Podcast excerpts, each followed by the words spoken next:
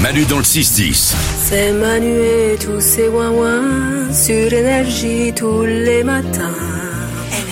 Voici les bonnes nouvelles d'Isabelle, comme chaque matin. Pour vivre heureux, eh ben vivez tout nu. Voilà. ouais.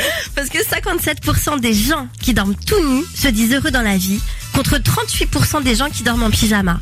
Ah, je suis à moitié heureux, alors je suis en caleçon. Ah ouais.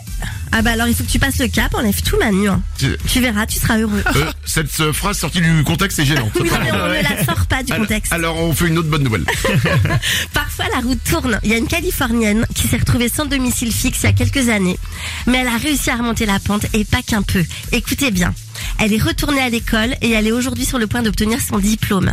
Elle va également se marier, se marier dans le courant de l'année, là, et elle vient de gagner 5 millions de dollars à la loterie. Je connais l'histoire.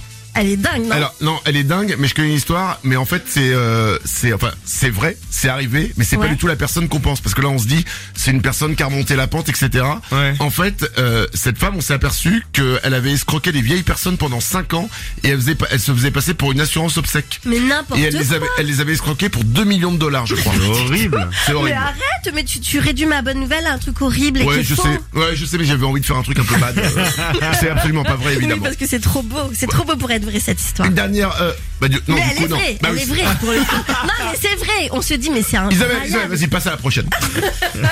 Donc le chien le plus vieux du monde vient de fêter ses 31 ans. Il s'appelle Bobby et il vit au Portugal. Et son maître lui a organisé une belle, belle petite fête pour son anniversaire.